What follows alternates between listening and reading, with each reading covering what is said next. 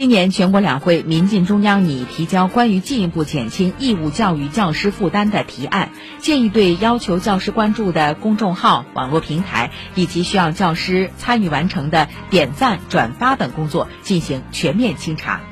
整合网络管理资源，减少教师参与频次，避免重复参与，向社会公布并接受监督。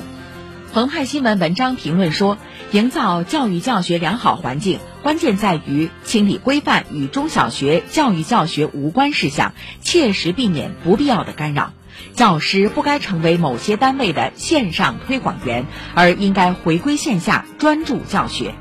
百年大计，教育为本。